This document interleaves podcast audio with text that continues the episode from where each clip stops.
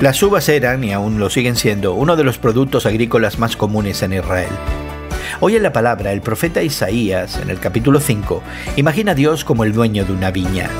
Plantar un nuevo viñedo en tiempos bíblicos, en terrenos como Israel, era una tarea especialmente difícil.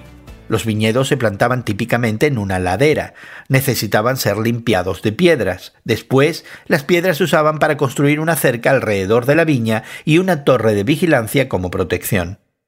En la antigüedad, al igual que hoy, plantar un viñedo también representaba una inversión a largo plazo. Pasaban algunos años antes de que la vid produzca uvas que sean comestibles. En el cántico del profeta Isaías, Dios plantó su viñedo con destreza y cuidado, alistó su viña y esperó pacientemente a que crecieran las uvas. Pero en lugar de unas uvas buenas y abundantes, su viña produjo malas uvas, y todas estaban podridas.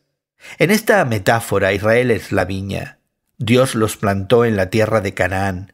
Sin embargo, constantemente se rebelaron contra Dios. En esta parábola se aclara que el fracaso de Israel no se debió a la negligencia de Dios como su protector. Ellos serían juzgados por ser un pueblo rebelde. Afortunadamente este no es el final de la historia. Dios prometió, plantaré a Israel en su propia tierra para que nunca más sea arrancado de la tierra que yo le di.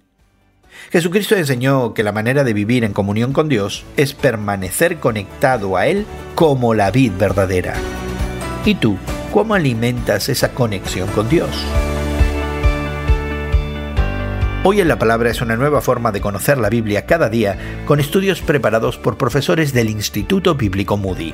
Más información en hoyenlapalabra.org.